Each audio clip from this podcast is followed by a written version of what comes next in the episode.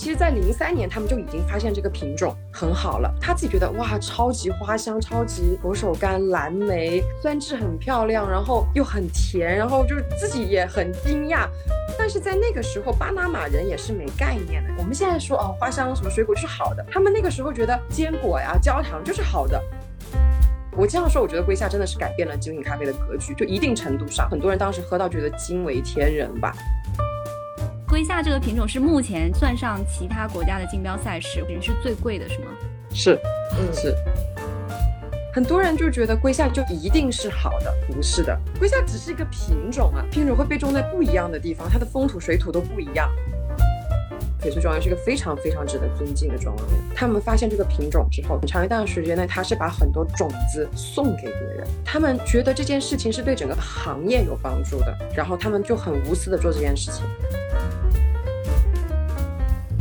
不要觉得咖啡酸是奇怪的，就好像水果有酸是一件很正常的一件事情。但是单独只有酸是不会愉悦的。一杯好的咖啡，酸和甜是要相互依存和支撑的。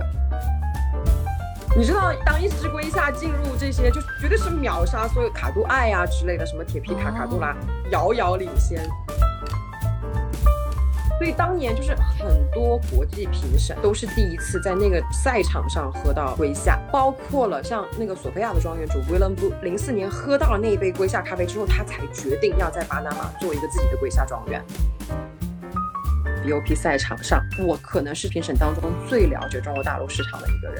在那个时候，你就会有一点使命感，必须要告诉这一些生产者，中国市场是有品味的，不是那些酱料的那种重发酵的咖啡，我们就一定是会喜欢。他们很多人觉得亚洲都喜欢这样的咖啡。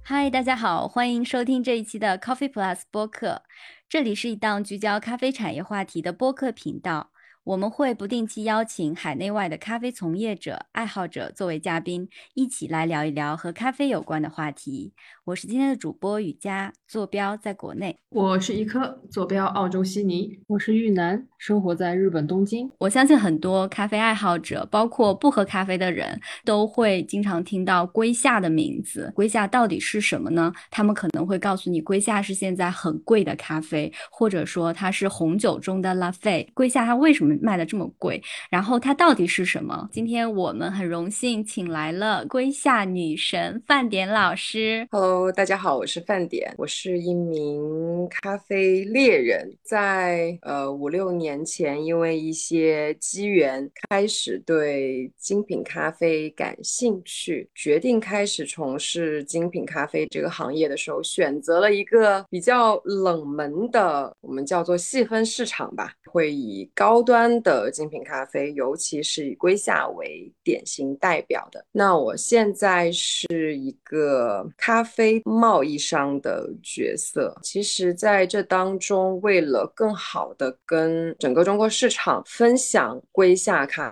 啡的这个魅力，然后也开始有对烘焙或者是一些零售的业务有开始有一些介入。在二零一六年创立的这个品牌叫做 Grand Cru Coffee。Grand Cru 其实是来源于。红酒当中的一个列级装的概念啊，法语当中的发音大概叫 concrete。创立这个咖啡品牌的一个初衷，是因为其实对于咖啡而言，大家很多时候大众的认知吧，就觉得呃是一种苦苦的提神的一个饮品，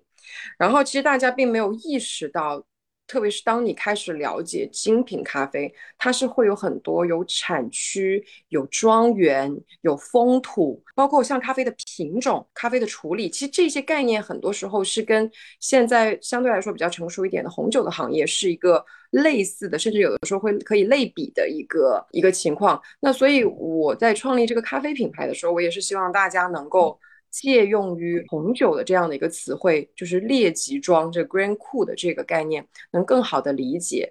我其实是在想做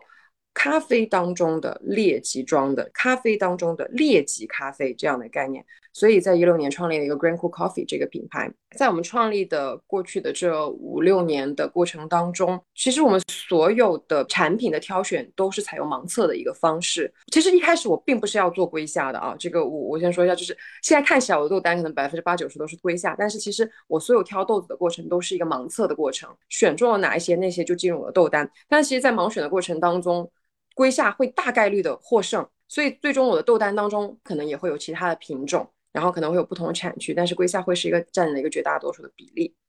所以就是我的目标其实要做最好的咖啡，但是恰好龟下作为一个很优质的品种，它入选了我的最好的这个清单当中。那所以在目前为止，很多人认识我们或者是知道我们，他们是通过龟下这个品种。知道我们听说了哦，有一家咖啡公司叫做 Grand Cool，然后有的人可能认识我们是说哦，就是那一家豆子都很贵的那一家公司，呃，来认识我们，所以到今天为止。呃，我们在行内有一定的影响力，可能是来源于我们比较小众，但是也比较深根的一个结果吧。就我最近作为一个消费者去探店，去到的一些城市里面，一些比较就是专注于做咖啡的咖啡馆，他们会推荐我一些比较好的豆子。我仔细看一下，发现都是范老师家的客户，全都是老师家的 龟下。这件事情我还。挺让人感动的。为什么这么说呢？在最开始一六年的时候，我开始推龟下的时候，其实我是受到了很多嘲讽的。我第一年做龟下，我的豆单里面首先就是两只竞标豆子，一是 BOP 的龟下，一只是 COE 的龟下，然后两只竞标龟下，然后。价格都是在一千多或者是将近一千的价格，当时就是很多这种行内的从业者就说你这样子你的公司是活不下去的，你的量这么少，然后你的价格这么高，就当时一六年市面上看到一千多的豆子都觉得你疯了，说你这样是一千多生豆的价格，一千多对一千多生豆一公斤，对一公斤，对。他们就说你这样不行的，你一定要做一些。大宗的豆子要有量，你才活得下去。他说这个豆子不会有咖啡馆卖的，不会有人喝这么贵的。你这个豆子最多就给一些比赛选手用。当时就是就经常被打击，你知道？我们觉得中国是有能力，无论是从品鉴能力还是从经济实力来说，是消费这一些高端的咖啡，我们是有这个信念的。所以就是我们会认为有一天。一个咖啡馆，消费者问你这里面最好的豆子是什么，他一定会要拿出一只龟下。我们希望有一天是这样子的，其实到今天为止已经。真的是在慢慢靠近这个局面了。回头想，就是五六年前还还蛮神奇的，就是我们在见证这个变化这个过程。真的很多年前是市面上龟下是一个很罕见、很罕见的一个东西，蛮开心的。你提到这一点，你看啊，在过去的二十年或者是三十年吧，大家可能都听说过蓝山咖啡的名头，就是在普通人的眼里，蓝山咖啡它就是那种高端。的咖啡的代名词，然后现在呢，好像蓝山咖啡已经成了过去，就是当今这个时代似乎是归下的时代。究竟是什么造就了归下当今的这个市场地位呢？其实我自己经常也看，就是归下为什么能走到今天这样的一个地位。并不是要攻击，比如说猫屎咖啡这个不用说，它就是一定是背后的炒作，就是讲故事把它讲起来的。但是蓝山嘛，我也不想说它品质不好，因为蓝山说白了，它的品种是个铁皮卡，铁皮卡也是一个不错的品种。大家喜欢蓝山，喜欢它的甜，喜欢它的醇厚，喜欢它的平衡，这一些指标放在现在精品咖啡。或者说你放在一个 S E A 的评分表当中，可能是一个精品，但是不见得是一个很高端的、很高分的精品。比如说你它去到八十五分，可能这个分数顶多八十六，就差不多去到那儿，就是这个分数的从这个量表来说，它就是去到这儿。在很多年前，它非常的出名，那有很多的这一些原因，可能也是因为，比如说在市场供给和需求不均等的时候，催生了一个高价。然后带来了一些呃，有可能不排除有一些炒作，或者是说供需不平衡带来了一些高价，然后让很多媒体开始有关注，所以让市场上开始觉得这是一支很出名的咖啡，觉得这是一支很好的咖啡，就是当中造就的因素有很多。然后到现在为止，蓝山咖啡它的影响力或者是它的口碑并不如以前。那有一个因素也应该是因为市面上很多。真假蓝山，它的品质也很参差，所以到现在为止，它嗯比不上之前的这种名声了。那龟夏它的成名的方式其实是不太一样的，同样也是一个品种啊。龟夏和蓝山对应的铁皮卡都是一个品种。那龟夏这个品种，它之所以知名，是我认为哈是实打实比赛打出来的，就是自己杀下了一片天地。就是他参加生豆竞赛，他拿下了冠军。他再参加，他当时呃先是二零零四年的 BOP 拿了冠军嘛，就翡翠的翡翠。接下来在零五零六应该还在美国的一些咖啡赛事当中又拿了冠军。再往后走，就是开始有一些像 WBC 啊，再往后走 WBRC 的选手。不断的用龟夏这个品种去打比赛，然后不断的去拿冠军，这些都是很扎实的赛事的成果，让它成为了一一个优质咖啡的象征，才开始这个名气从选手扩散到行内的从业者，再扩散到可能慢慢消费者都知道了。所以它是靠自身优秀的风味自己杀出了一片天地，是吗？我认为是这样子的。给不知道的小伙伴补充一下，嗯，蓝山咖啡它这个名字，刚老师也提到，它品种是铁皮卡，然后呃，蓝山其实是生产这个咖啡的地点是牙买加的蓝山地区，所以蓝山咖啡的命名是这样的呢。然后龟夏的话有一点不同，就是龟夏它本身就是这个品种的名字，就像老师提到的，它是对应于铁皮卡的，所以这是两个不一样的地方。然后就是龟夏它可能可以种植在很多地方，不像是蓝山咖啡，它可能只是出产在这个地方的叫叫。蓝山咖啡，我说的对吗？没错，嗯，然后一杯瑰夏咖啡，它喝起来是什么样子的？它在风味上会呈现一个什么样的特点呢？因为到目前为止，瑰夏它受它种植的产区和处理法的影响，它瑰夏可以呈现的风味会多种多样。但是我们说一些最经典的、最开始的，大家发现瑰夏它很迷人、很惊人，它的风味最典型的是。花香，尤其是白色的，像茉莉花般的这种花香，强烈而浓郁。第二就是明亮的柑橘酸质，包括像佛手柑的这种风味。还有就是比较典型的，像桃子，嗯，水蜜桃这种核果的风味。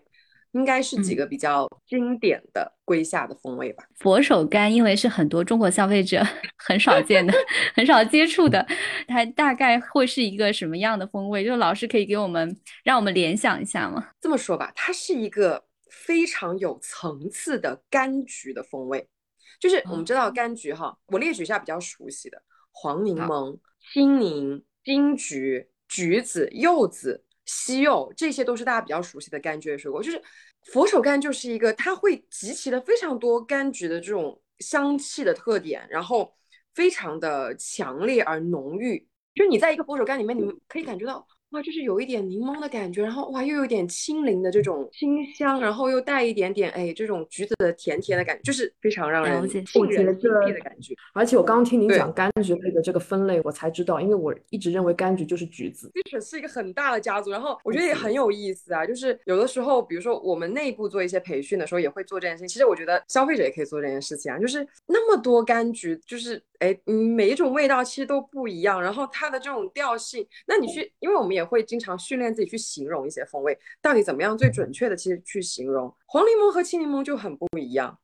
那我们也会可以多去闻，然后尝试记住这种味道，然后形容的时候可以更准确点。你老比如说小伙伴说哦柑橘，我说什么柑橘？哪一种？说说准确一点，就比较有意思。关于龟夏这个品种当年是如何被发掘，以及在被世人看到的历史渊源，能不能请老师介绍一下呢？这个问题真的特别有趣，因为最近很多人在讨论这个问题。其实我不知道最开始的谣言是怎么样传出来的，就是我们在说，呃，很多人听说龟夏被发现是因为就种在翡翠庄园里面，因为龟夏的树很瘦很高，然后就被种在呃就是庄园里面挡风嘛，因为瘦高就好挡风。特别的好喝，然后就把它单独采收，然后后来就发现这是龟夏品种之类的，就有个这样的防风铃的故事嘛。我其实我很长一段时间我一直来给大家做科普，说这。不是这样子的，这是这是谣言。因为当时真的很好玩，就是一七年初的时候，当时我我我去翡翠庄园嘛，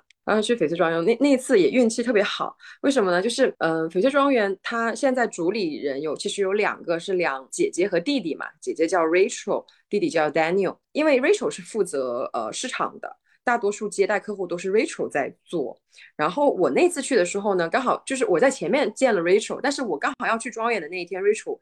没空，他他他儿子的毕业典礼还是什么的，他就他就去美国了，然后就是 Daniel 来接待的我，然后其实 Daniel 做了很多翡翠庄园品控的工作，其实他是发现龟下的那一个人啊。我当时去到庄园嘛，呃，我就跟他说，我说，哦，我听说那个呃翡翠庄园你们是把那个龟下做做种在那当防风林的，然后呃后来你们无意中发现，他说啥？什么意思？就是他。然后他就一一脸懵的那种感觉，说你能不能再给我讲一讲这是什么什么东西？然后我就给他把这个故事完整的讲一遍。他说，他说我真的没有听过这件事情。他说你在哪儿听来的？就是真的是很懵的一个表情。然后我就觉得啊，太神奇了，原来这件事情是假的，因为我也看过听听说过这个故事。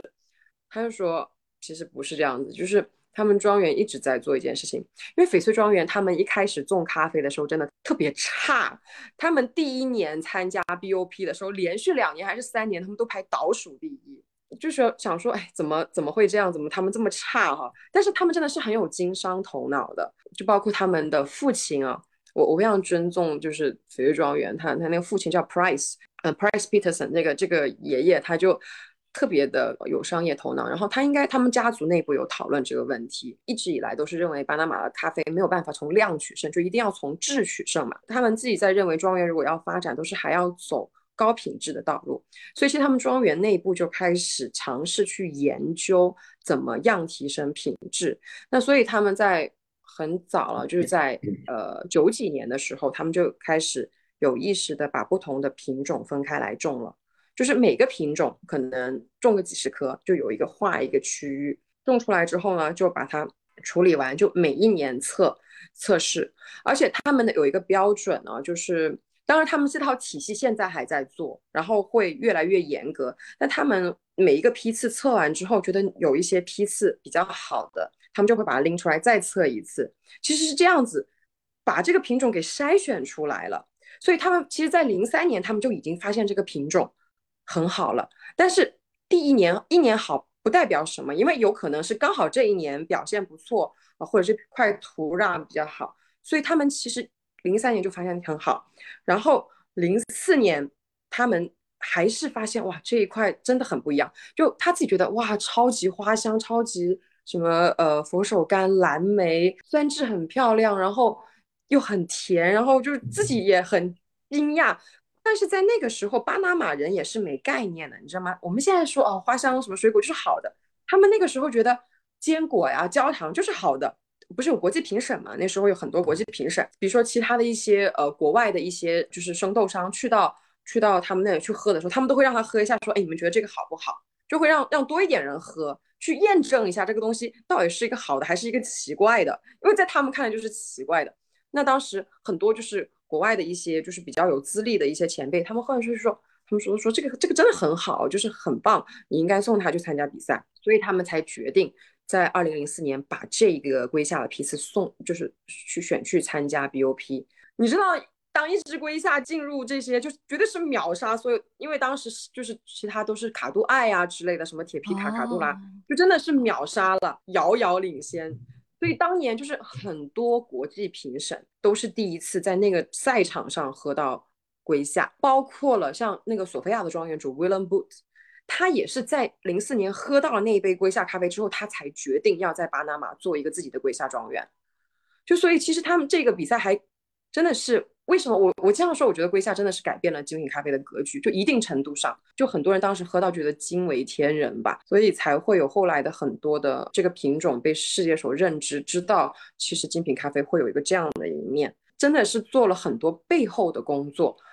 才能有了这一个品种被发掘。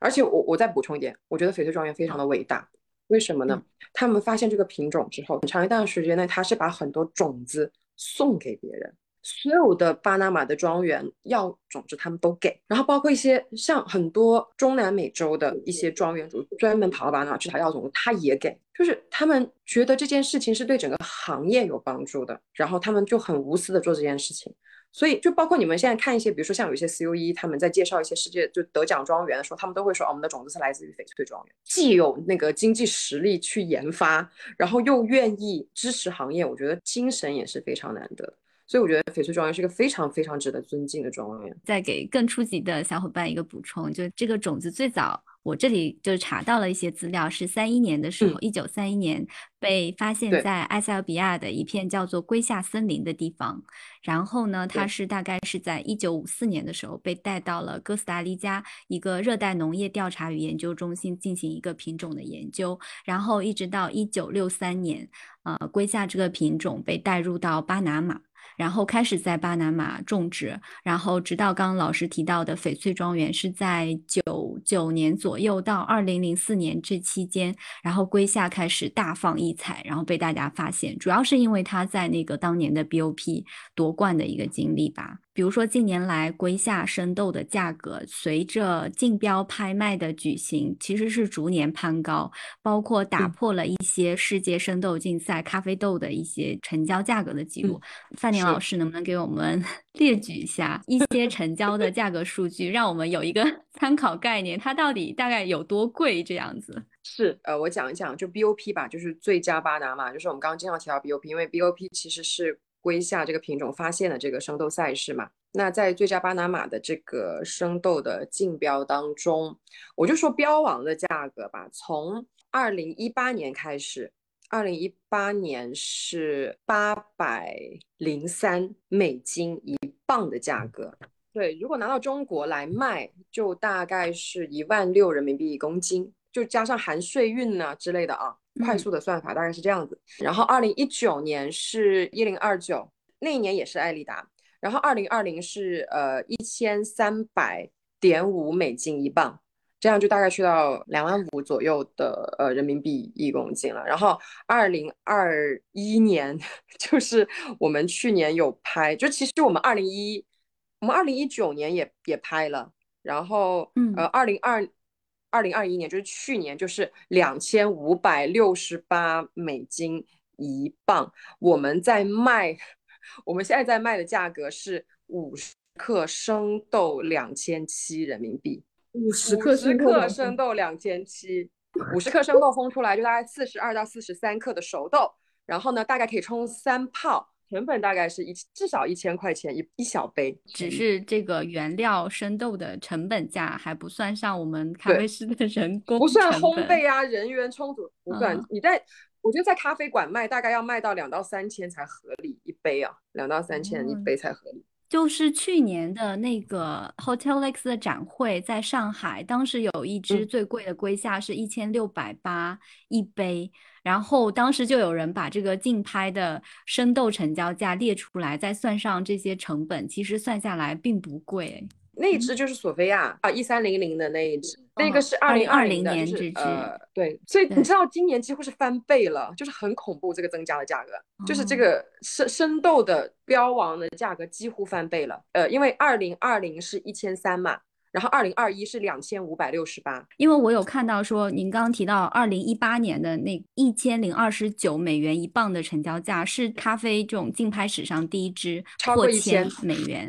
对所以那个是二零一九年的事情，然后现在是二零二一年，这个价格从破千已经到了两千五百六十八美金一磅。就是龟下这个品种是目前就整个算上其他国家的竞标赛事或者其他组织的竞标赛事是最贵的，是吗？是。嗯是通一点啊，拍卖就是怎么说呢？因为 BOP 是一个有会计师事务所认，就是做核算的，就是做审计的，就是比赛和竞标。所有的比赛的过程流程、比公平性和整个竞标的过程是有那种四大会计师事务所做 auditing 的，就是做审计的。所以这个所有的过程是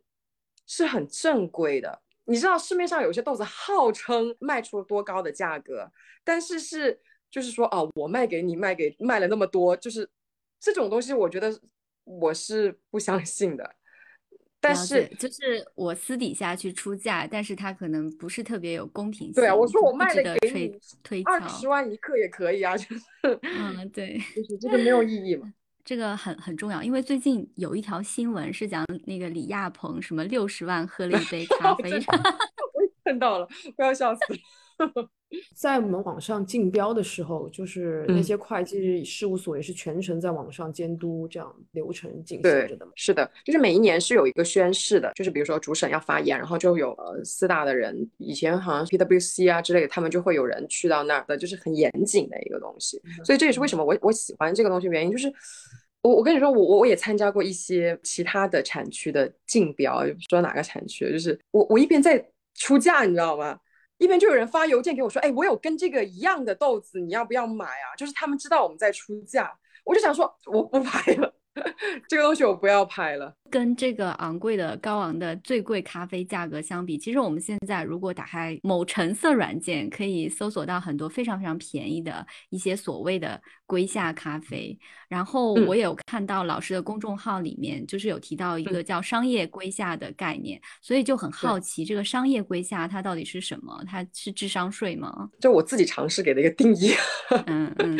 蓝山就是名气有一点烂了的一个原因，就是因为太多东西品质很参差嘛。那瑰夏也是的，就是瑰夏名声在外，然后很多人喝了瑰夏觉得啊，这也并不好喝嘛，也没有什么特别啊什么之类的。那他可能喝的根本就不是一杯好的瑰夏，很多人就觉得瑰夏就一定是好的。就是我要通过科普告诉大家，不是的，瑰夏只是一个品种啊，本身这个品种当中就就有很多不一样的基因，这是第一。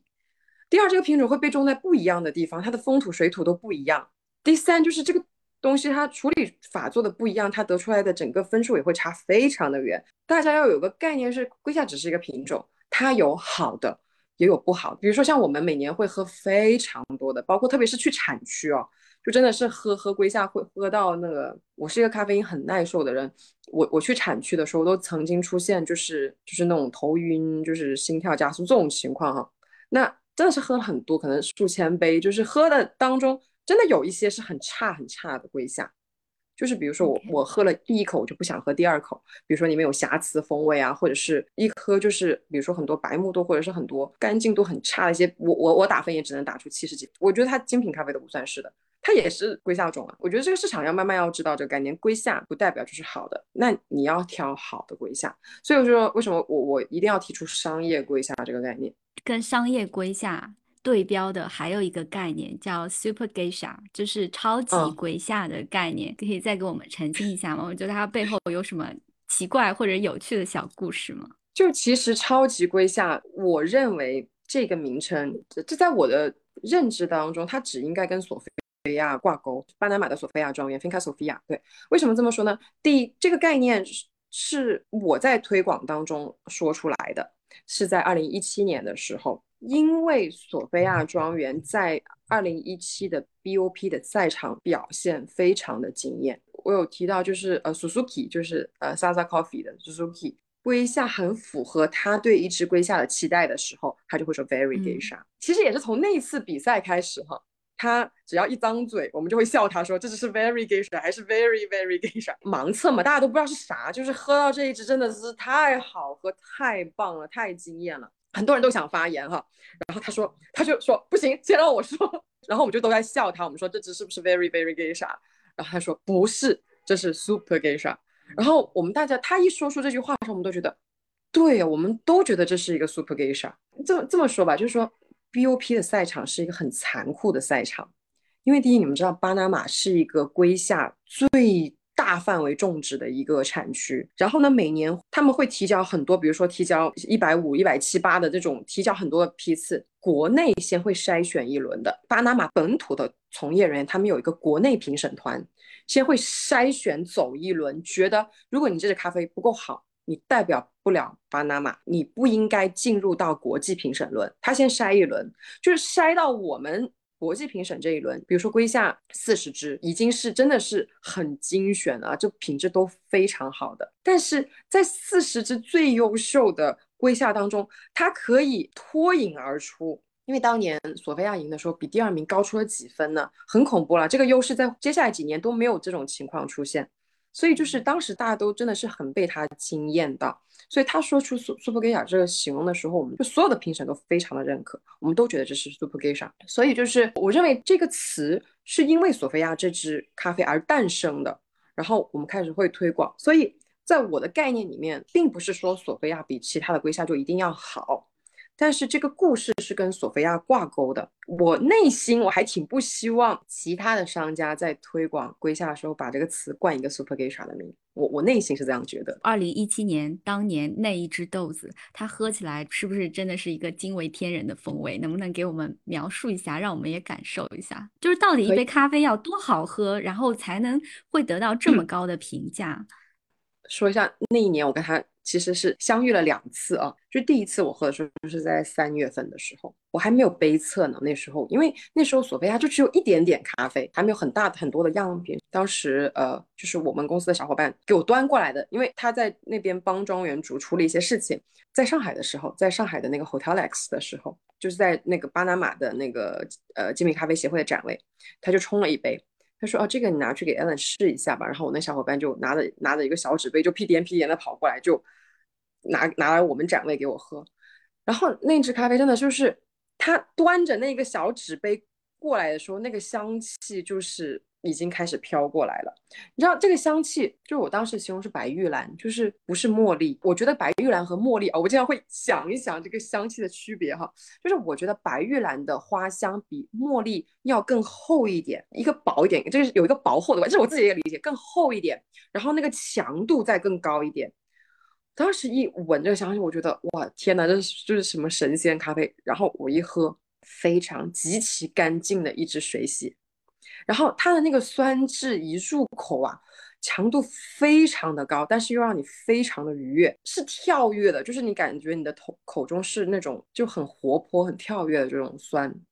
他们说是磷酸啊，就是我真的是感觉到这种活泼感。然后我当时一喝就这样说，哇，太可怕了，这支咖啡。我们那一年的运气真的非常好，我们公司这 Greenco Coffee 是真的是在一七年，因为这一支索菲亚的超级瑰夏才很多人知道。因为那支咖啡当时他拿冠军之后，全球几乎就只有我们有，也不是说只有我们有，绝大多数货量都在我们手里。因为那时候在纸杯里喝了这一口，我就觉得已经哇，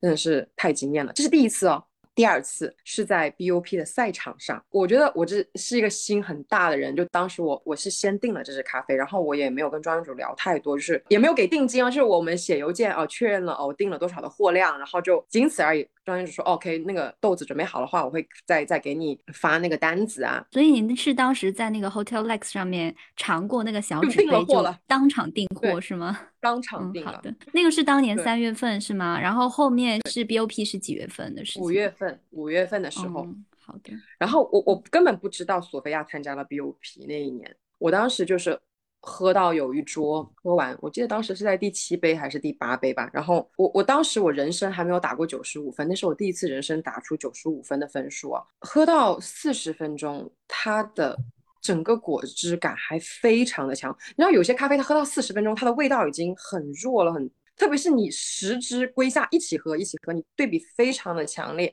你去到四十分钟，说很多味道都不见了，它的那个花香，它的整个酸质，我很记得我当时的形容。西柚果汁混合这个黑醋栗果汁的这种混合，就是有紫色和橙色的果汁的这种感觉。我当时喝完，完全没有想到它是索菲亚，因为它跟我在三月份喝的时候完全不一样。为什么不一样？因为咖啡它是会变的，因为三月份的时候非常新鲜，它从最新鲜的状态，你再养一养，它会不一样的，它整个生豆状态会不一样。我根本没有喝出来是同一支咖啡。然后我当时评审会在一个室内的赛场，喝完之后就交卷了，我就交完评分表，我们就都会出来。那个庄园主那个 William Boot 他就在门口，他就问我说：“他说，哎，Ella，你喝完了？他说你刚刚这桌你最喜欢哪一杯？”我我说啊，我就跟他说啊，就是那一杯。我说太好喝了，太太好喝了。然后他说嗯。他说：“那第二喜欢哪一杯？我真的不记得我第二喜欢的是哪一杯，就是完全那个注意力都在这一杯上面。我说我我没有太留意我的分数，我只知道我这一杯最高分，我不太记得第二。他说：“OK。”然后他就飘走了。然后我就想说，他为什么会来问我这个？我后来才发现，他可能喝出来这是他的咖啡了，你知道吗？因为水洗咖啡它这个调性太强了，它这个优势太明，他他可能他大概。猜这是他的豆子，他他所以他问一下就是评审的那个，然后我们评审交完分数表之后会坐在一个小呃房间里面讨论嘛，大家就会举手说啊你你给的分数是大概是什么区间，大家一举完手 就知道这支一定是冠军了，因为所有人打分都是在九十五分以上的那个区间的，就是很很明显，所有人就是这也是在呃那个 Suzuki 在那个时候说出来 Super Geisha 的这个形容词。啊，但是，但是我也不确定这是不是是不是索菲亚，因为我也不知道他是不是真的参加了这个比赛，真的是到最后面宣布结果的时候，我们才知道啊，原来这真的是索菲亚。然后你知道我那时我那时候在想什么？我想说，哎，我还没给钱呢，他会不会不给我豆子呀？就是我当时开始担心这件事情，你知道？对，不过幸好专业主还是很有信用的。后来您订的那批豆子都卖给谁了？都有，都当时有人拿去打比赛了，很少。当时那批豆子好像只有两百公斤还是多少，很少。然后那个刚刚范田老师就是在描述龟下的风味的时候，就多次提到了一个。酸质的概念，然后说这个酸质多么有层次感，多么的优秀。其实这个问题，我就想到现在咖啡它到底是不是酸的这个问题。一些刚刚接触咖啡的消费者来说，他们觉得是这是不可思议的。包括我自身的经验也是这样。比如说我自己做一些就是精品咖啡的手冲，然后给我的家人朋友，他们第一口喝到会说，嗯，这个蛮酸的。他能喝到这个酸味，然后他也没有说这个是酸是好还是不好。然后我们消费者市场这一端就对酸味真的也有蛮大的偏见。比如说在淘宝上，一些卖豆子的商家就会有很多商家求生欲很强，他会 说我这个咖啡不酸，对他会放在那个描述里面。然后包括我们很多那个在开店的小伙伴，而且是一些准一线城市。它的那个咖啡市场没有那么成熟，很多消费者也是对这种偏酸的豆子，一听说啊，我这个豆子偏酸，他就说哦，不要不要不要，我不要偏酸的。这种声音非常非常多，所以我就想借着这个机会，能不能就让范宁老师给我们具体的说一下，为什么好的咖啡都会和一些酸质它的风味啊成一些相关性？就是这个话题。呃，首先，我们一般在讲到这个关于咖啡的这个酸质的问题的时候，我们会先回到这个咖啡本身，因为其实说白了，咖啡是一种水果。我们说在说一个水果的时候，其实它都会是有酸有甜，然后还有它属于它的一个味道的。所以就是说，第一，不要觉得咖啡酸是奇怪的，因为就好像水果有酸。是一件很正常的一件事情，只不过我们要讨论的问题是，这个酸是一个怎么样的酸，是不是让人愉悦的一个酸？那这是就回到第二个问题，我们怎么样的酸才是一个好的酸？我先从专业的角度来说哈，我等待会儿再来讲，就是从站在消费者的角度来说，就从专业的角度来说，其实呃我们在评价一个酸的时候，我。比如说，我们两个方向，一个是它的强度，一个是它的酸的质量。那这个强度就很好理解啊，就是我们说弱酸还是强酸，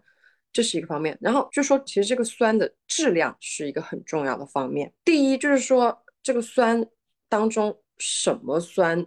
是好的酸，比如说我们说柠檬酸呐、苹果酸呐，是一些好的酸啊。比如说乳酸也是一个挺好的酸。然后，但是我们说去到像醋酸这一种就不好了。所以说，如果你这一杯咖啡当中有柠檬酸、苹果酸、磷酸、呃乳酸，这可能是一个复杂度又比较高的一个酸。所以我们说，如果是在这一杯咖啡当中既有优秀的酸，又有复杂度，就是我们说 complexity 的这个问题，就是不同的酸。它会是一种质量比较好的酸，但是再往下走一点，就是单独只有酸是不会愉悦的，因为酸必须要和甜相互依存，这才是一个关键。一杯好的咖啡，酸和甜是要相互依存和支撑的。就是在我认为，一杯咖啡当中，它的仅有酸没有甜。这个酸就不会是一个优秀的酸，所以在我的形容当中，这个酸如果我觉得它好，一个是因为这个酸当中包含了我们说的优酸，第二是它有一定的复杂度的酸，第三是因为这个酸有很好的甜作为一个支撑，这才是一个好的酸，就是这是一个整体的，我们从专业的角度来做了一个评价和形容，但是。再往后走，我觉得暂时在目前的这个阶段，不需要去过分的苛求消费者很喜欢酸。我我是这么认为的啊。作为专业从业者来说，很认可一些优质的酸，但是其实并不需要苛求消费者去很喜欢一些强酸高酸质的一些东西。第一。这是一个接受度的问题，就比如说你喝这种精品咖啡喝多了，你慢慢对这个酸质的接受程程度就会提升。这第一，第二，这是涉及到一个个人偏好的东西。有的人他就喜欢酸的东西，有的人他就不喜欢。就比如说像我个人哈，我就是一个很喜欢酸的东西，就是我吃，比如说我吃水果，我喜欢吃西柚。有的人就觉得西柚这么酸的东西，你怎么可能单独吃？我就喜欢单独吃西柚，就是我这是一个个人偏好的问题，就是所以就是酸了是苦哎。我我就很喜欢，你知道吗？我就特别，然后你比如说像我像我像我儿子，他也是的，他才才三岁，他就特别喜欢吃西柚，这也是很神奇的东西，就是这是天生的。所以这个我觉得这也带有一个个人的这种呃味觉的偏好在里面。所以就是我觉得不需要苛求。我举一个例子哈，我们当时在推广这个埃塞俄比亚的龟下龟下村的时候，其实在终端市场收获了很好的一个反应。为什么呢？很多人就反映，哎，因为这个龟下它。比较甜，它的酸没有这么强，所以消费者的接受度很高。哎，我觉得这个也不是一件坏事情，因为对于他们而言，能不能再次消费，他们的体验好不好，也是要他们真的是从内心去认可这一杯咖啡。所以我觉得这是有一个过程的。我我我觉得从业者也不是刻意的要去推，就是我客观的形容这个酸是怎么样的，有这样的特点。但是你在给消费者去推、去介绍的时候，其实我觉得并不需要给他们刻意去推一些比较强酸质的东西，比如说像龟下村这种，比如说作为一个入门啊，你自己喝这个咖啡，比如说像龟下村，它那个甘蔗的那个甜感、蜂蜜的甜感特别特别的明显，我我觉得就是甘蔗、蔗糖这种甜感非常的明显，很具象，所以很多人一喝说，哎，是哦，有一点花，然后那种甘蔗的甜，哎，有一点点酸，他都可以感受得到，那这个体验就是一个挺好的体验。其实我觉得。作为消费者而言，如果他不喜欢太酸的东西，就给他一些更容易接受的，我觉得反而是好。就这是我的观点。其实我自己第一次感知到咖啡是酸的这个事情，很多年前，那个时候距离我开始喝咖啡也是很多年前，大概十年前我在越南，然后喝那个越南的咖啡，然后我对我当时跟我朋友一起喝，我我就脱口而出，哇，这个咖啡怎么是酸的？我我其实很多年后回想起来，这是我第一次，就是因为在那之前我也觉得咖啡不应该有酸味，它应该是苦的嘛。因为以前大家都是从喝那个雀巢啊速溶咖啡，会有这样一个刻板印象。然后第二就是关于对酸咖啡的酸度接受的问题，我身边已经有很多活生生的。例子就是我朋友，他们开始摄取咖啡，然后他们这个摄取咖啡的品质逐步、逐步、逐步、在变好。一开始的时候，他们都是说，嗯，我不喜欢喝酸的，我要喝苦的。然后我说，好好好，我我推荐你苦的豆子。然后大概也就两个月、三个月的时间，你就会发现他们的就是他能感知到这个好的风味了，然后他会变化。就是所有好几个我这种一开始坚持不喝。接受不了酸咖啡的朋友，到后面都能接受浅烘的豆子，而且他能喝到里面的酸味，而然后他会反过来说啊，我不喜欢喝那些苦咖啡，就是呃特别深烘焙的豆子。然后还有一点就是刚刚老师有提到，就是酸质，它会有一些就不同的酸，其实我们的感知是很不一样的嘛。然后前一段时间在参加 M to M 的一个就是感官训练营，我们就做了一件事情，会。买，比如说柑橘类的很多的水果，你尽量去搜集，然后回来同时去尝，相当于是杯测吧，吃这个水果，比如说这个橘子、那个柠檬，然后呃，包括是同一个品种、同样的水果，它可能不同的产地或者它成熟度不一样，一次性的去尝试这些，你就能感知到，真的每一种水果的酸都是不一样的。然后我觉得就是那些有些酸真的是。尝起来很活泼，然后是很愉悦的那种酸质，就是这种酸甜感嘛。好奇的小伙伴是可以这样尝试一下。然后一颗关于这个问题有什么想分享吗？我是想说，就是这个酸其实只要给它消费者一点时间，它是很容易接受的。为什么？因为水果其实跟咖啡是一样的，它也有酸，可能也有甜，只是甜的比例不一样，去衬托那个酸到底出来是一个什么样的一个比例而已。我是这么认为了。一杯咖啡的鉴别的标准，除了风味这一个选项，其实还有很多的方面，比如说干净度、余韵，对吧？触感、甜感、平衡度这一系列的标准。还当我们在品鉴一杯上等瑰下的时候，我们到底应该要怎么品，而不仅仅只是盯着风味这一个选项。因为，因为我觉得像很多瑰夏的咖啡哈，包括像很多产区的瑰夏的种植者而言，他们在形容咖啡的时候，其实他们反倒不会说很多风味的东西，可能他们有分数，他们会对酸质、甜感、body 这一些指标，他们会有一些呃形容，而且是很准确的，他们知道好还是不好。但其实他们，你让他们说风味，就是我们说的这些 notes，他们其实说不出很多的，反倒是就去到了终端市场，就比较喜欢说这个。这么来说吧，风味描述啊，是一个营销推广必备的东西，因为你只有把这个东西说出来了，才是一个很具象的东西。但是你在从专业的这个品鉴的角度，其实更多的是从后面一些更立体的来做一个评述。我觉得是需要一个学习的过程的，可能这个是一个从业者也需要学习的东西。比如说，作为一个咖啡师，有的时候会尝试引导一下，包括我们的一些新的加入的员工也会提这个，就是你在用一个风味描述的时候，其实这个风味它会代表背后的，比如说我以前在教我的同事的时候，你用一种水果，比如说你形容的是菠萝，你用菠萝这个风味描述。不仅仅是意味着这里面可能有点菠萝的调调，因为菠萝是一个很高酸高甜的水果，这意味着这一杯咖啡它是一个很酸也很甜的咖啡。大家要慢慢的知道，在这一个的风味它所背后代表的酸和甜的表现是怎么样的。再比如说，刚刚一科有说到的西柚这个风味啊，是一个要很小心的风味。为什么这么说呢？很。多选手喜欢打这个擦边球，比如说他这一杯咖啡有点涩，他就会形容西柚。这个有一些评审会会为这个扣分的，你知道吗？就是有的评审会认为这个是一个 打擦边球的行为。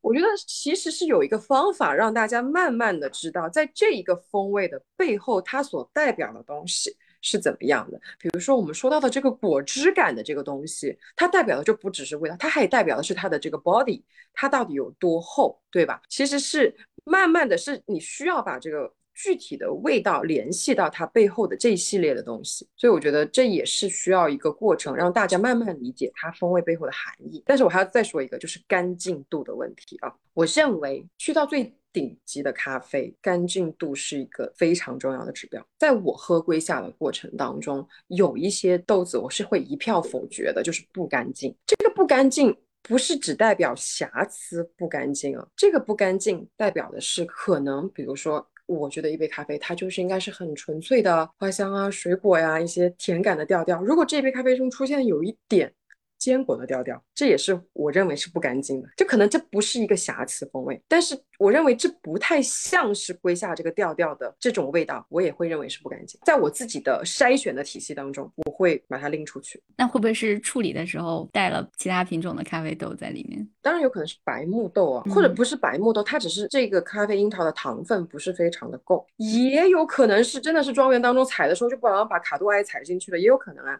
剩下一点都可能洗的不够干净。白木豆是生豆嘛？是葵克对吗？嗯，OK，就是葵克豆。嗯，就关于瑰夏，大家提起瑰夏咖啡豆，会有说提到一些诸如像巴拿马的翡翠庄园这样的一些名庄园豆。除了名庄园，我们还会听到一些诸如红标瑰夏啊、绿标瑰夏啊这种分类方法。所以，关于刚刚我们提到的这个翡翠、艾丽达还有索菲亚庄园，就范典老师跟他们都有非常深厚的交情和渊源，分享一下关于这些庄园以及关于他们分。级的一些故事吗？其实翡翠很有意思啊。翡翠他们一开始是做那种畜牧业的，就是他们是做牛奶的，他们养了很多奶牛，所以他们买了很多块地。然后呢，现在哈，我们说翡翠庄园，翡翠庄园其实翡翠庄园它是有三块地的，而且这三块地是离得很远的。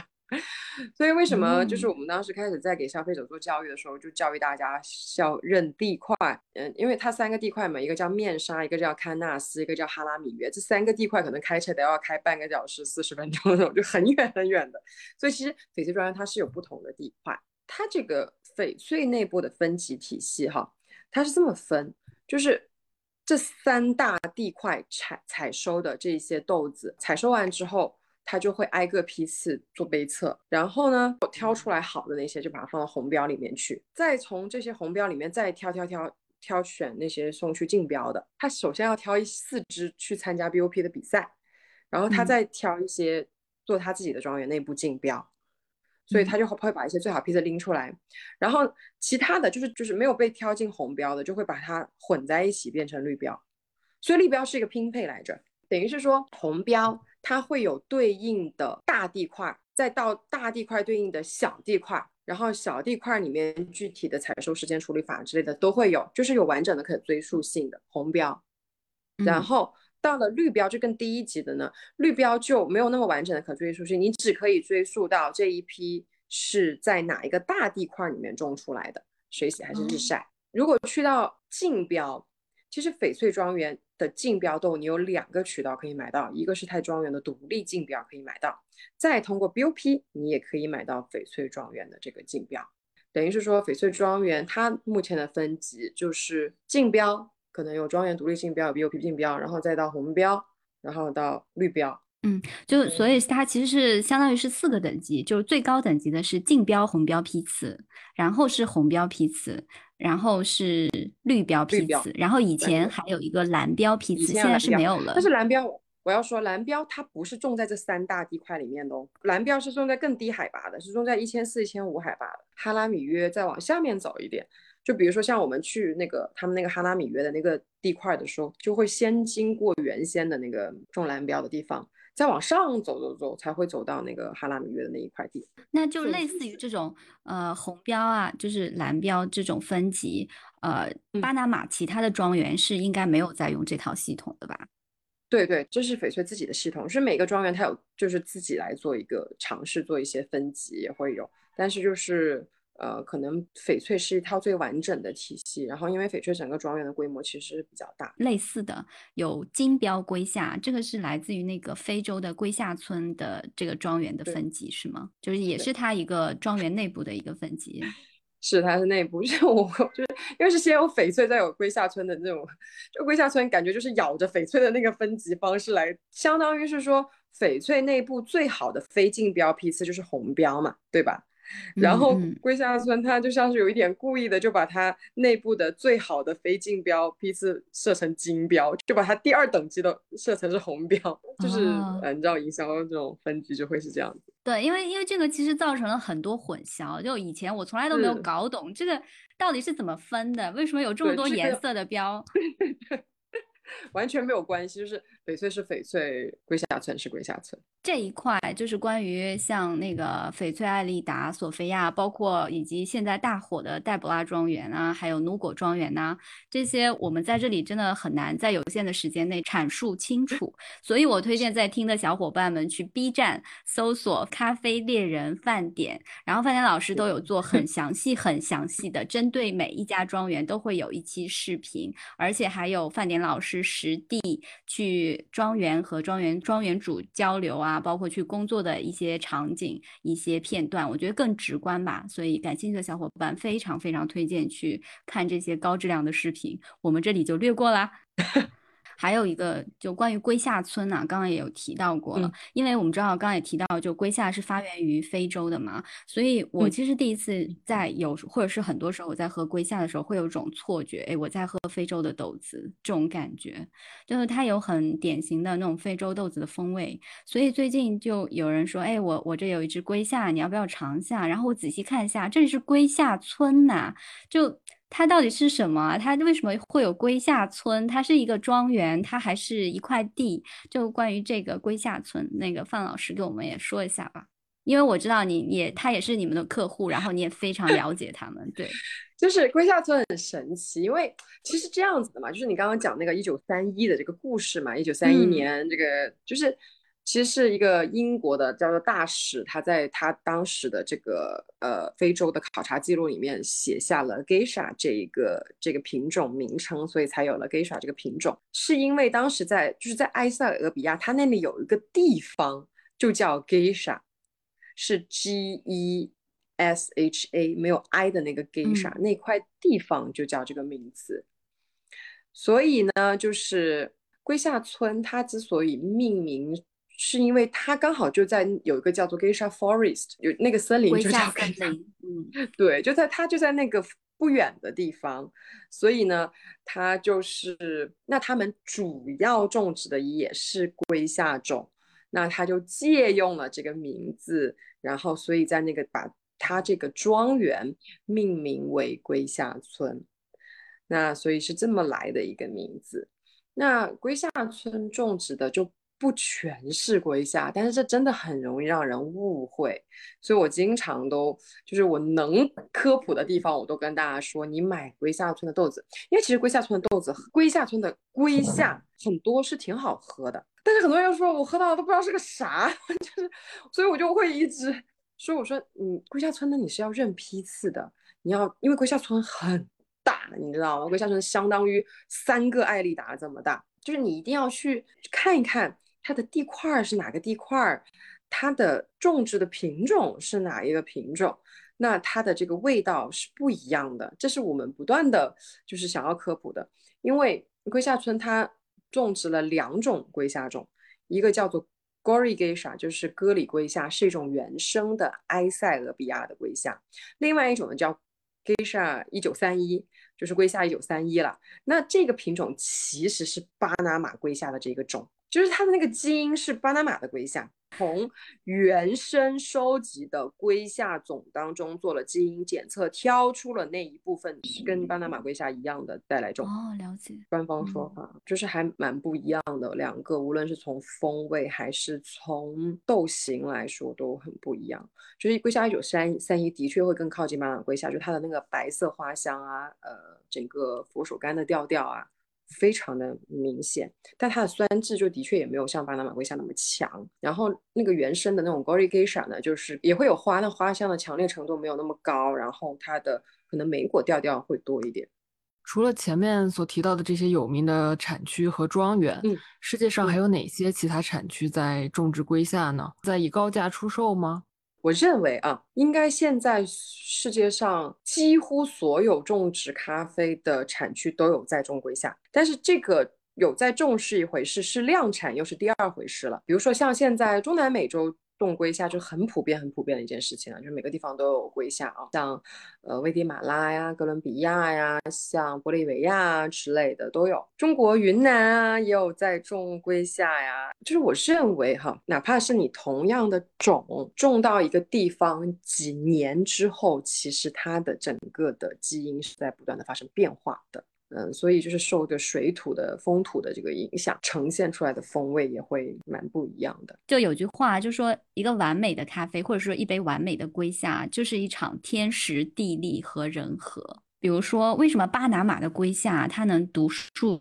是因为它有一些什么其他地方没有的独特的风土吗？还是说因为就是这个整个龟下品种，比如说他们咖农在日常养护上面会付出哪一些，比如说额外的工作？我认为啊，主要是风土的影响。因为其实说实话，现在采摘也好，处理水平也好，其实很多中南美洲，包括现在云南的处理很多水平，他们。都都很厉害的，所以我觉得主要还是落在风土上面。但是你一说到风土，就很难说得清楚了，因为土壤你是没有办法复制的，然后气候也是啊，包括海拔也是一个很重要的一个因素。包括我们经常会问庄园主，为什么呃今年这个地块好喝一点？他们就所以庄园主说，我也不知道哈，就是我只能说可能是因为这样，但是我也不知道是不是真的是这样，这是大实话。大自然的力量有非常非常的强大，巴拿马。我觉得这种东西可能就有幸运的成分在吧？你知道这个故事也可能会变成哦，当年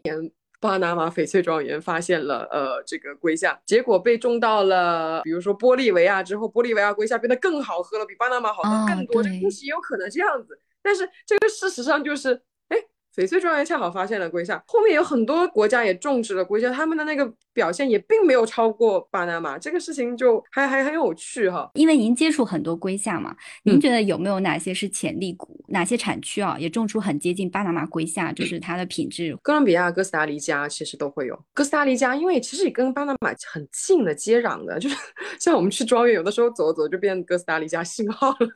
哥斯达黎加有很很不错的咖啡，然后哥伦比亚也有，包括。像我们做的呃，棕榈树与大嘴鸟庄园他们的一些龟夏，虽然他们是以西爪出名，但是他们的龟夏也喝过一些非常棒的，呃，也还蛮有潜力的。玻利维亚归下也有。比如说，我们合作的玻利维亚呃生产者那边，他们的就他们种子就是翡翠来的。玻利维亚也有很好的，没有说在高水平那么稳，也很好。但是可能有一年会特别的惊艳，但是也不一定每一年都会有这样的一个表现。所以暂时来说，巴拿马地位还是在那儿的。第一次见到范老师是在那个陆家嘴咖啡节，然后参加 Grand Cru 的那个杯测会嘛。有句话嘛，一些高端的食材往往需要最简单的烹饪。就我觉得一些特别好的豆子，可能只要水洗处理法就就能很展现它的原产地风味了。然后我当时对好多只豆子都是各种特殊处理法，就不也不是说特殊，就是各种没有见过的一些新的处理法吧。比如说像是 ASD。Anaerobic slow dry 就是厌氧缓慢干燥法，有日晒也有那个水洗。之前有看范老师的介绍庄园的视频，里面它有十五种，比如说二氧化碳浸渍日晒、氮气浸渍水洗，然后增强厌氧日晒干燥、酵母水洗，甚至是说一些就是叫生物动力这种从来没有见过的特殊处理的批次。老师是怎么看待这些特殊的处理法，或者说新鲜的实验方式，在这个龟下品种的应用上？很多产区都在尝试新的一些处理法，然后我也是不反对做很多处理法尝试，哪怕我个人是喜欢传统水洗的，但是我也是愿意去接受一些不同的处理法。我认为好的处理法是可以更好的强化这支咖啡。本身的风土之味，本身一颗咖啡樱桃，你在新鲜吃的时候可以吃到非常丰富和炸裂的味道。但是这个味道去到这个河里面，然后你再烘焙，再冲到这咖啡里面，它会流失很多。如果你在处理法当中可以更好的保留或者是强化这一支咖啡本身的这个味道。我觉得就是一个很好的处理法，就是你既可以喝到通过处理法带来的，比如说更丰富层次的水果风味啊，更强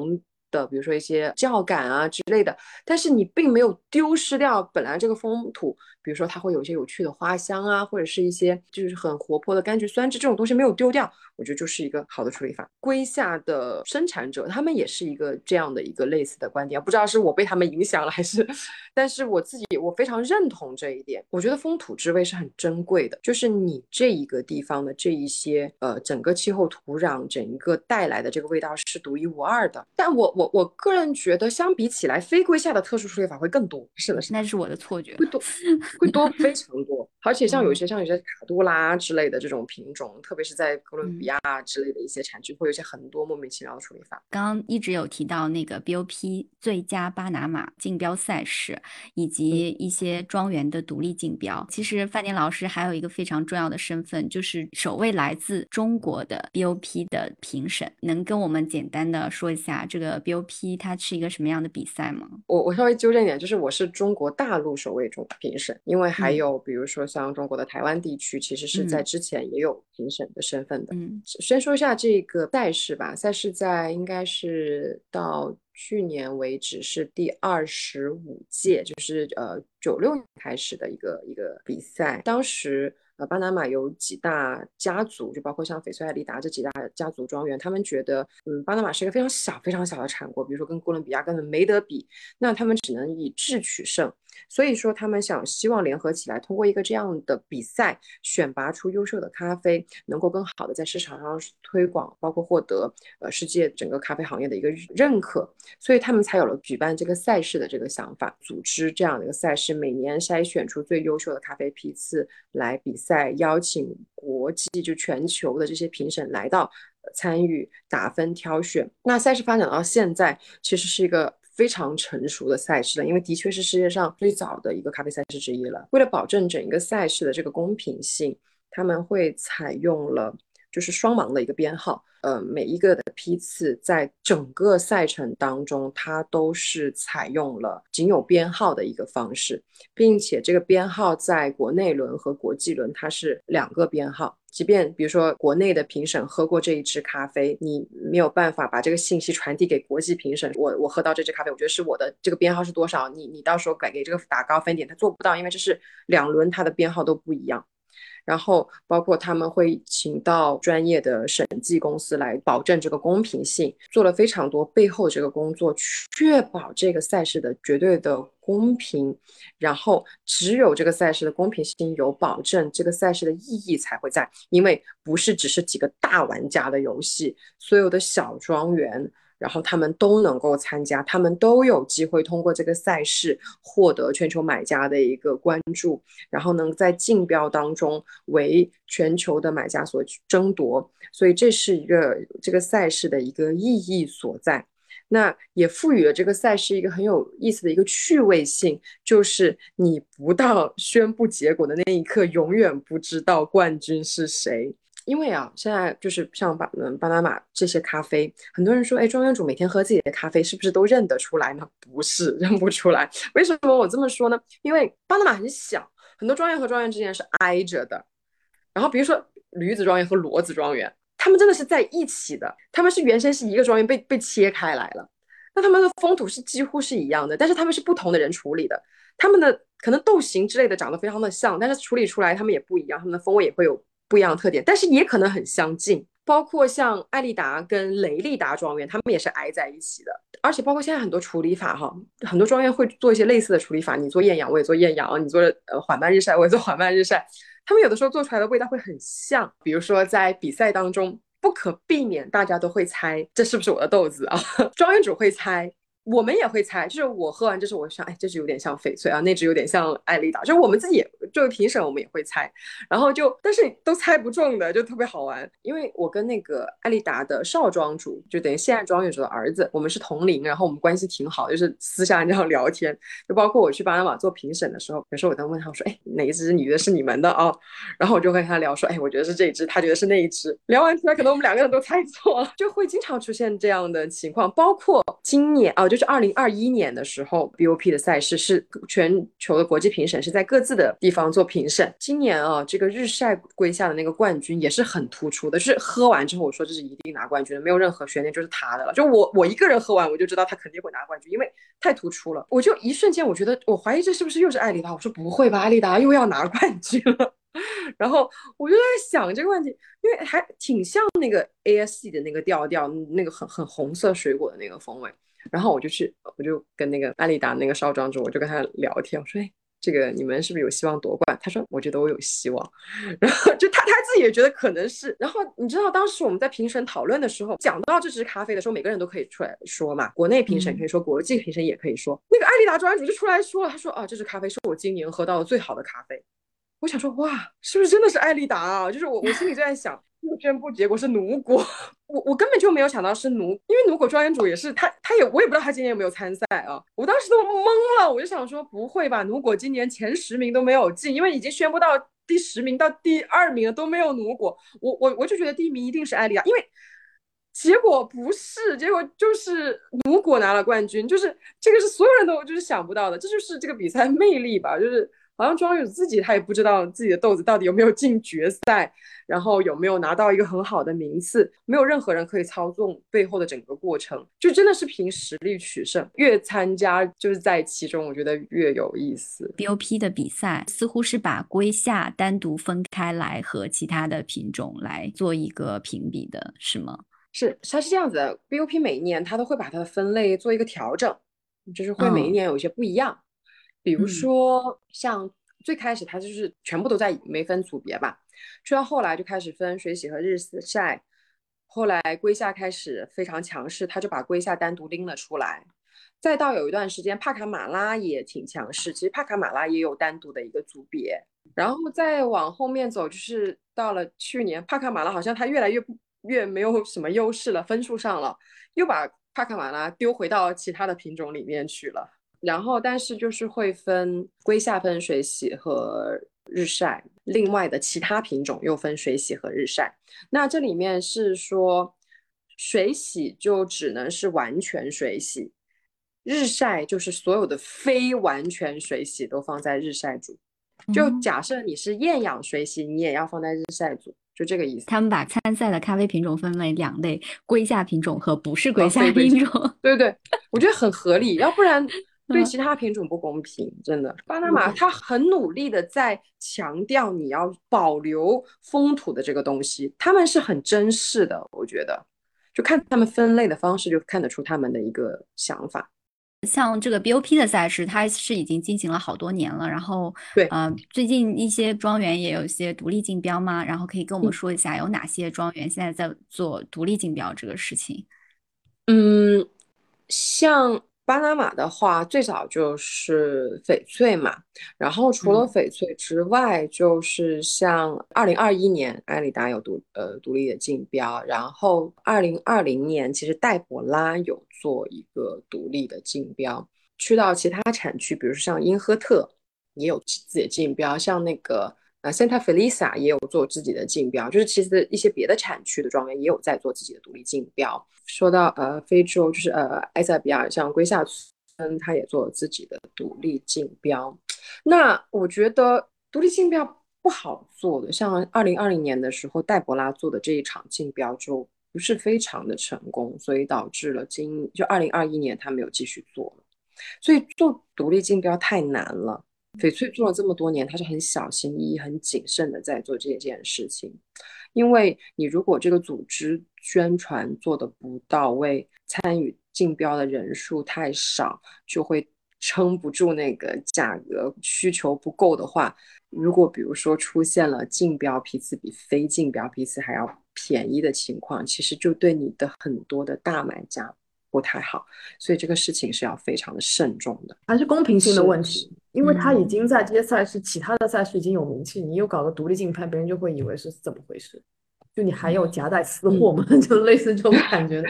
是，就是大家也都会问，就比如说你到底最好的批次，你是在 BOP 还是在你自己的独立竞标啊？像二零二一年这个艾丽达的那个 BOP 的表现不是太好嘛，就是没有往年好，也不是说不是太，很多人就问说啊，是不是他把那些好的批次都留给他的竞标了？就很多人会这么问。庄园独立竞标不容易做，因为你一定要庄园有足够大的规模，然后你的买家的有足够的基数，才可以做这件事情。又了解了，我本来以为独立竞标也是这些庄园，它名气比较大了，是一个很常规的，不用去考虑没有人来参加的这种的比赛，就每年都会举办的。没想到还有这样的故事。然后曾经就是有看到过一条新闻，说奴果庄园以前有一只豆子，它采用了一个芒果浸渍处理法，然后就获得了当年那个 BOP。的实验处理法的冠军，因为我们之前有做过一期节目，是请那个啊 M to M 的张颖哲张老师，还有那个 Torch 的马丁老师，以及那个 Project Origin 的，就是澳洲区的 Jane 来就这个增味咖啡 Infused Coffee 做一个讨论。所以这种添加了额外的芒果，然后去做浸渍处理。我们的理解，它可以称得上一种 infused coffee 了，但是它又获奖了。BOP 它对于一个 infused coffee 的这样的处理法的态度是是一个怎么样的态度？嗯，第一，这支咖啡出现在一六年，当时在市面上大家还没有在讨论 infused coffee 这个问题，就是一六年的时候。那一六年的时候，巴拿马是出于什么考虑增加了一个主教类似于 experimental 或者是 in innovation innovation 吧？好像他们是叫 innovation 这个组别，创新因为当时呢，对。应该是哥斯达黎加之类的，就是产区开始出现了非常多的这种实验的处理法。然后呢，呃，巴拿马也想说，哎，我们要不要与时俱进一下？然后我们就增加了一个，增加了一个组别，就是这种创新的处理法。其实它也是鼓励一下，呃，所有的庄园，你们都可以去做一些比较疯狂的尝试。去做一些不一样的事情，就是反正所有非传统的处理法，你都可以丢在这个组别里面。所以那一年就有了非常疯狂的，就是 那个奴果的芒果浸渍，他就把那个芒果浆真的是倒进去，那就还蛮有趣的。那一年获得前三的还有一个艾，就是艾丽达的，它叫 Tree Dry。Process 就是他把那个咖啡樱桃放在树上等它干了，然后再摘下来，就也很好笑，是 不是？就很像是那个葡萄干的这种生产方法，对对对 对，就是新疆的葡萄干，就是在树上干了再摘了，对对对对，就是这样子，就也很好玩。就是那一年就有一些挺奇怪的处理法。如果这个我说一下啊。就第一，它那个处理法成本超级高，我不知道你们有没有看过那个照片，就是他真的是把那个芒果浆倒进去，这是第一。第二呢，就是因为它，你知道它是在哪个环节倒这个芒果浆？它是在已经处理完、去完壳之后，往那个生豆里面倒芒果浆，然后再来清洗。你知道那个咖啡生豆上面的糖分超级高，导致了这个豆子变瑕疵的概率超高，就瑕疵都很多。我当时那个我那一份那个生豆的那个样品，哇，真的是我都不知道你要怎么烘，因为。你挑了瑕疵就没有剩多少了，就是这种局面，你知道吗？很好玩的。但是那一杯咖啡就是它果汁调性非常的强，然后它的酒感也非常的重。但是它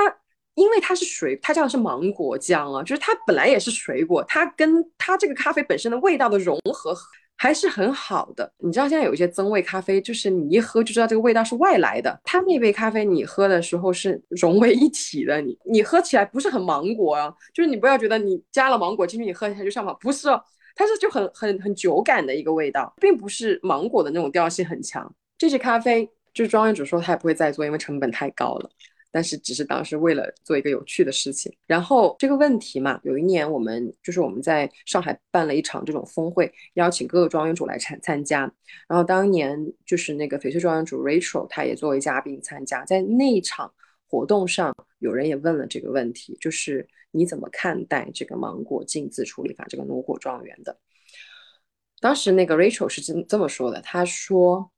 他认为当年这一支咖啡可以夺冠。不见得是因为这个芒果处理，而是因为它的生，就是它的豆子本身就非常的好。因为当年奴果的水洗，它也是拿了第二名的。这个是很多人没有注意到的一个问题，就是它本身豆子就很好。这种情况之下，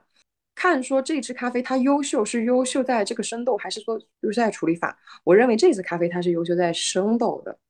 现在市面上很多我们说的这种 infuse 增增味咖啡，它处理的一个目的是因为可能本身的生豆并不是一个很优秀的，它可能通过这样的一些增味给它带来了一一些本身没有的味道，让它的分数可以变高，让它可以更受市场的欢迎。其实我的观点，我相信很多人也是类似的观点，就是我觉得这个事情是涉及到一个产业链，就是整个产业链的一个透明度的一个问题。嗯，就是现在这个增味的可怕的点不是在于这个。我我先不管最终的味道啊，我就是从这个过程而言，你这个增味到底增了是个啥？就是如果是你说不出一个所以然来，我就觉得还挺让人害怕的。第一就是中间的这个透明度没有，就是我们说经常说 transparency 的这个问题了，很多人在提。那最终这一杯咖啡你敢卖，但是你敢喝吗？我自己做咖啡做生动，所以我做的所有我自己在卖的这些咖啡，我是敢每天喝喝几杯，我觉得没有问题，因为我去过这些庄园，我看过。我我我举一个例子哈，就是比如说我我去奴果庄园，庄园主他做的这件事情就是。觉得所有的咖啡樱桃你放在嘴里就可以吃，我没有打农农药，没有问题，对吧？所有的庄园里面的其他的水果你都可以摘下来随口就吃，地上的草你拔起来你就可以放在嘴里面咬，这些动作是告给你一个信心，就是我所有的这个东西是天然的，是很干净的。那这个咖啡豆做出来我也是很放心的可以去喝的。那增味咖啡现在这个局面。就让人不太放心。再说了，如果我分辨得出来这一支咖啡是加了东西的，这就是有一个不自然的东西在里面。我们经常小时候都会知道有糖精和糖的区别吧？小时候吃零食也知道这个是糖精的，那个是糖的。咖啡也是一样的道理呀，我们的味蕾也分辨得出来。那这个东西就是我我持有带问号的一个态度啊。上周去到杭州，有一家店叫皮香工坊，然后我在那边喝到了好喝的龟夏，还有看到店主把一个小标签贴在他的豆罐上，标签上写着 Grand Cru Geisha，所以这个标签是代表 Grand Cru 出品的一些优质的龟夏生豆吗？还是有其他的含义呢？就是我们刚刚。讨论这种商业归下的这个问题，很多人在嗯喝咖啡的时候，其实很多消费者是没有没有辨别能力的。别说消费者了，很多烘焙师其实也没有这个概念，因为深度当中其实背后有很多，就我们有时候说水还挺深的，就很难去做一个区分。那我想，就是既然我们就是 Green Cool 在归下这一个圈子里面，其实花了很多力气在挑选，或者是说在做一些科普。那为什么我们不把这件事情做得更直接一点呢？我把我挑到觉得符合我的标准的品质的，这符合要求的，我给他一个标志，就是 Grand Cool Geisha，这是一个，就我会有一个证书。那有这个证书，代表最起码这个生豆是可靠的、可信的。那当然，我们知道后期的烘焙冲煮，这这有很多变数，是我我暂时来说，我我延伸不到那儿去。但是有这个 Grand Cool Geisha 的这个概念的，这就是一个我觉得可以让消费者也好，或者是一些买家可以快速做一个分辨的一个方式吧。我们所有进口的龟下不是都带有这个标志的，放在我们 Grand Cool 的这个豆单的，就是有这个 Grand Cool Geisha 这个证书的，在 Grand Cool 的平台买到的龟下是可以拥有 Grand Cool Geisha 证书的。你们是指在售卖龟下的生豆吗？现在有有在卖熟豆吗？我们是这样的，就是呃，我们当然绝大多数做的是生豆，但是跟二零一二一年我们做的很多事情有关。其实二零二一年我们受邀去参加了很多咖啡节，包括像在深圳的那个 Cafex 的咖啡节。其实我已经去那边做分享嘉宾做了两年了，我们也有一个展位，然后给大家做杯测，包括像陆家嘴也是的。当时特别是在深圳的时候。我们有个展位，然后给大家做杯测，然后很多其实消费者都来参与我们的杯测了。然后喝完之后就说啊，那那我现在想买一点，然后我们就说不好意思，我们不卖，我们只做生豆，我们没有在卖咖啡豆。然后那天就觉得你来这干嘛？就是。你你来一个咖啡节，然后你们没有在卖东西，然后你又让我喝了，然后你们到底在你们这是在浪费资源吗？就是有人真的说你们拿那么大一个展位是在浪费资源吗？然后我们就解释说，嗯，其实我们是做高端呃咖啡的，然后是让大家可以喝一喝最好的咖啡，怎么样让大家有一个体验？就很多消费者他不理解你在干什么，所以我们也是在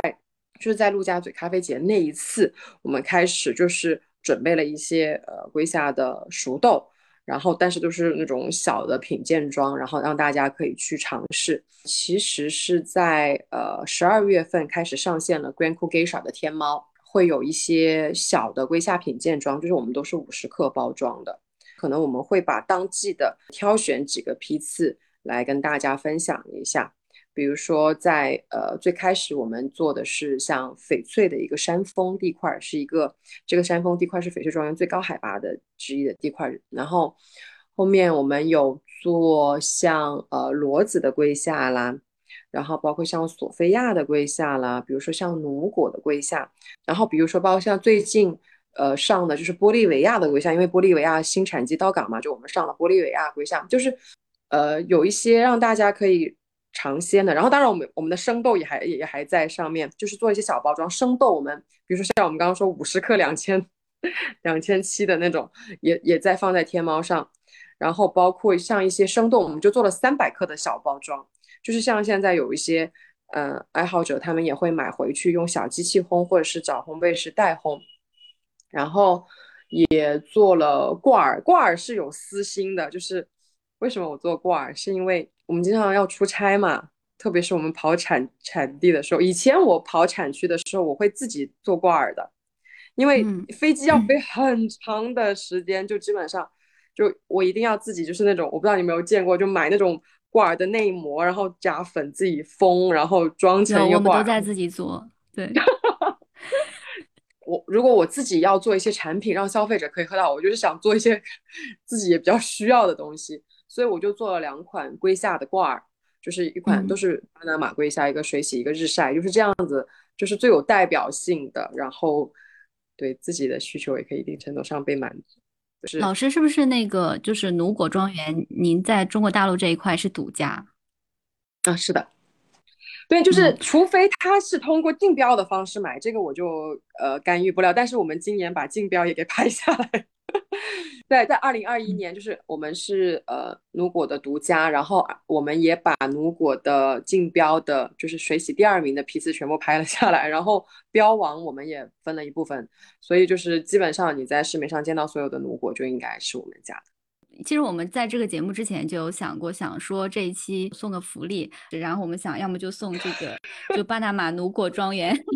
这个体验装，好不好？不是，我们是要送啥？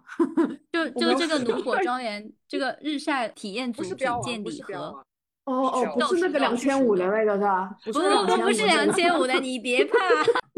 可以小声可以啊，那可以可以可以可以可以。那那我们要来插播一段，Coffee Plus 播客上线以来，就非常感谢大家小伙伴们的支持。然后我们决定今天在节目中送一个福利出去，在这期节目更新出去的。三天之内吧，好不好？一颗三天之内，然后欢迎小伙伴们在小宇宙 APP 的平台上收听和评论，然后我们会在评论里选出最走心的一条评论，或者说点赞率最高的一条评论，送出由我们范年老师的 Crown Crew 出品的巴拿马奴果庄园的。压力艳阳日晒归夏品鉴礼盒熟豆，欢迎小伙伴们写评论给我们。就是我们有一条不成文的规定，Coffee Plus 录制播客的时候啊，我们很少称呼别人做老师。对，这是我们私底下一个小小的规定，因为我们想就大家平等的分享交流嘛。对，所以对。对，也会有些例外，比如说刚刚可能听到这里，大家已经发现我一直在叫范典老师，一直叫范典老师，为什么呢？因为范典老师他真的是老师。对，范典老师曾经在做咖啡猎人的前一份工作，其实是在大学里面有做老师这个职业的，是在一六年才开始转行做咖啡猎人的吧？所以这其中是对，那有有有什么心路的故事？有什么契机是吧？对对，就是因为我们觉得您这个转行，然后又做的这么的成功。其实我觉得我做的东西其实都没有变化太多，因为其实我本身学的就是学市场营销和传媒的。做老师的时候，我也是在，就是也是一个商科的老师吧，也是教市场营销的。然后我从一二年其实到一六年都还在。在教书，然后我当时就是一开始就是其实一直也对咖啡很感兴趣嘛。我之前就是在香港读硕士的时候，就是也会去一些呃精品咖啡馆啊什么之类的，就有在那边喝过龟夏啊什么的。但我已经忘记了我当时喝的是哪个庄园，但只记得是个龟夏。后来我在呃我在教书的过程当中，我就同时有在开始学咖啡。我其实学了所有的一些咖啡的课程。咖啡师啊，烘焙啊，什么生豆都有学。然后，就我也胆子比较大，就是我在学的时候，然后当时刚好学校就是说，你专业课的老师可以开公选课，说鼓励老师发挥自己的才艺，开公选课。然后我当时就想说，哎，那就我就可以开一个精品咖啡，想开一个五十人规模的课，因为想要教品鉴，然后教大家冲咖啡。然后教务处就打给我说，说范老师，这个你不行。公选课至少要开一百五十人，然后就是要那种阶梯教室的那个地方上课，然后我想说 OK，呃，那就勉强答应了。所以我我当时开这个这个公选课，就真的是有一百五十个人在上课。然后每一节课呢，如果我要给大家喝咖啡呢，而且是一个晚上的课，你知道吗？就是就是那些学生都觉得很莫名其妙，为什么 为什么一个咖啡的品鉴课要在晚上开？就很好玩，我当时还没有买电动磨，就是个手磨。然后呢，每一天上课的时候，我就让那个我说谁要帮我磨豆子，大家就很积极说我来帮你磨，然后就开始有人不停的在磨豆子。你知道磨到什么程度？磨到那个我的那个手磨外面都烫了，因为磨太多了，就是已经发热发到这种程度，就是一一节课要磨好好多次。但是还挺好玩的，就是然后有了这个。经历之后，我就觉得，嗯，差不多，我觉得可以开始做这个事情了。所以我就从一六年开始就成立了公司，开始就就是我一六年就开始去了解那些竞标啊，去开始测一些竞标样品，因为那时候已经学了烘焙了，然后就开始去参与竞标。其实我是兼了一段时间的，就是我同时在做生豆的，然后同时还在因为上比较闲了啊，大学老师一一周上几节课的，然后但是去到一六年底就发现真的不行了，因为那时候已经收到了那个 BOP 评审的那个邀邀请，然后大学就请假很麻烦，我们学校老师请假因为影响学生的排课嘛。后来我就想说不行，这样子好像两边都不能很好的兼顾，所以我就在一六年底就辞职了。这样，呃，有很多咖啡爱好者，大家都只是喜喜欢的深一点嘛，会去探索不同的豆子啊，然后会去上一些专业的课程。但我觉得范典老师，你是不是就是个性里面就有一种东西，不管做什么事情都会做到极致？因为其实您这个起点很高。你这转行之后，直接就去 BOP 了，然后你就在做龟下这个品种，然后就觉得就是是什么样，是是一些什么样的就是因素，让你一下子就就对啊，就是嗯，就感觉是别人家的道路。就是我觉得是因为我选择的这个方向跟别人很不一样，在那个时间点，就大概还没有人是想着。就是要做最好、最顶级的咖啡的这个这个角度，我选择了一个不一样的赛道。这里面的运气是讲到啊，就是我觉得也说一点这个运气，这个运气在哪儿？就是因为其实我我本身你其实你有讲到一个地方，就是我觉得我的感官是比较好的，因为我原来也没有这个概念，也不知道我的感官到底是好还是不好。包括我去学咖啡的时候，我是完全没有概念的。比如说我去，我是先考了一个烘焙的高级，我觉得烘焙高级挺难的。嗯，感官的要求比较高，就包括喝的时候，呃，老师会在，比如说他在一爆之后四十五秒和一爆之后五十秒，就可能差五秒下豆，你要就是做三角杯测试会要做这种区分，我觉得还挺难的，但是我都还蛮顺利的都考过，然后。包括我考完烘焙高级，我再去考 Q，我觉得 Q 可简单了，就我没有任何一科是都是高分通过，就是很多是满分。然后我就都在教我的同学们怎么样去认这个味道，就我觉得这就是很简单的东西，做这个东西还挺适合我的。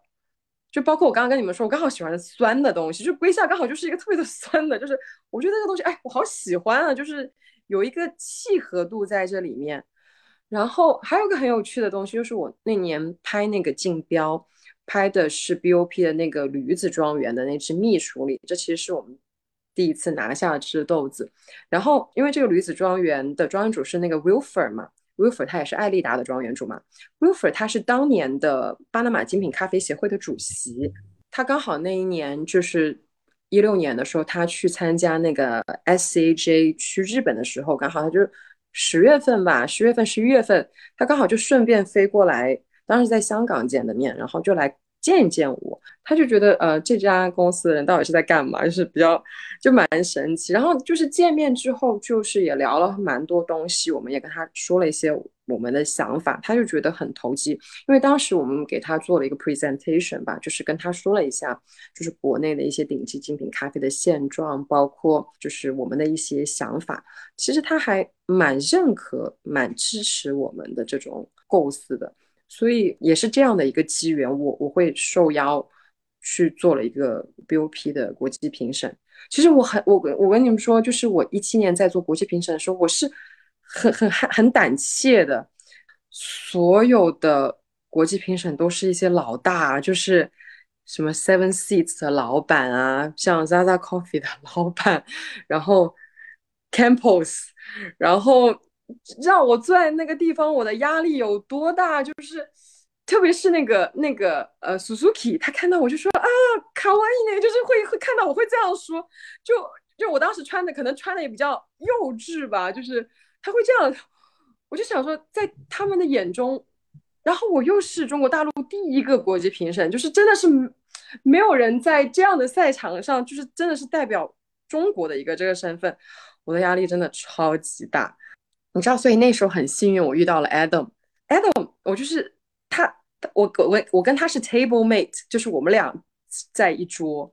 ，Adam 呢，他也很可爱，因为那年 Will Young 刚好有事没有去嘛，然后 Adam 他。他也是第一年去 BOP，他虽然 COE 很有经验，但他也是第一年去 BOP。我们就两个人都是第一年，就惺惺相惜的在 BOP 的赛场上。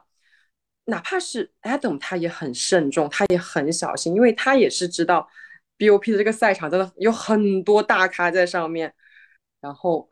像说一些评论的时候，我都很小心，但是我也会去说话。我是觉得这个赛场上必须要有中国人的声音，就是我我我我我有去主动的发言，哪怕我是一个很可能是对于大家来说从业经验最少的，但是我有去发言。但是我觉得这个很重要，因为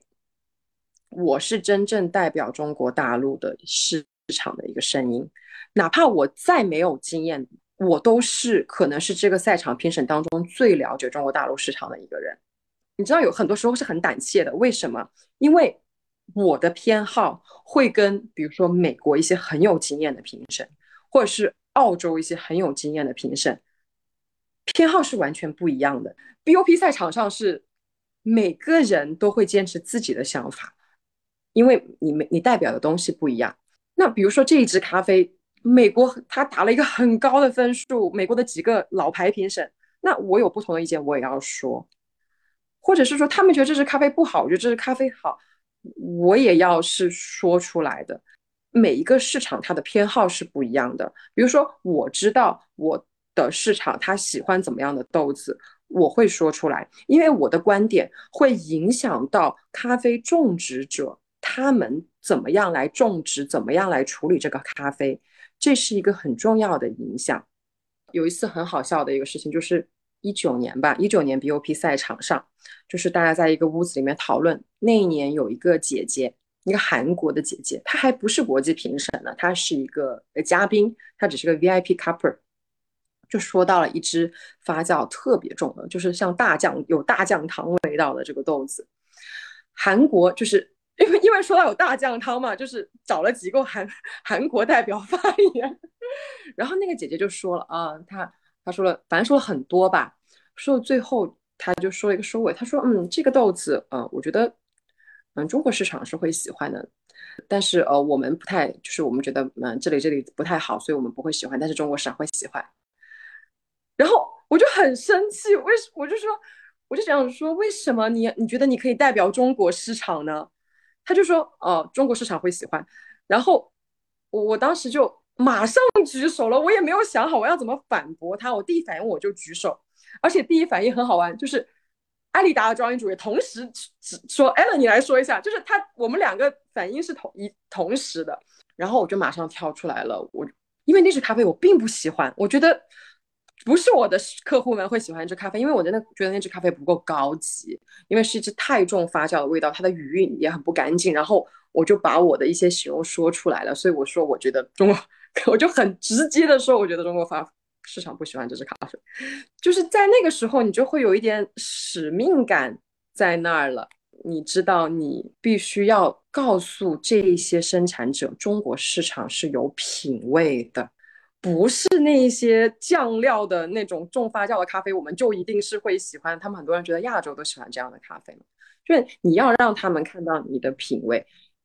这样子。他们认为你这个市场是有品味的，他们才会为你这个市场给出越来越多更好的咖啡。听范年老师科普了这么多的关于归夏的知识啊，我这期的标题都已经想好了，大概就是听完这一期实现归夏自由，然后我这里要解释一下，实现的是归夏的知识自由。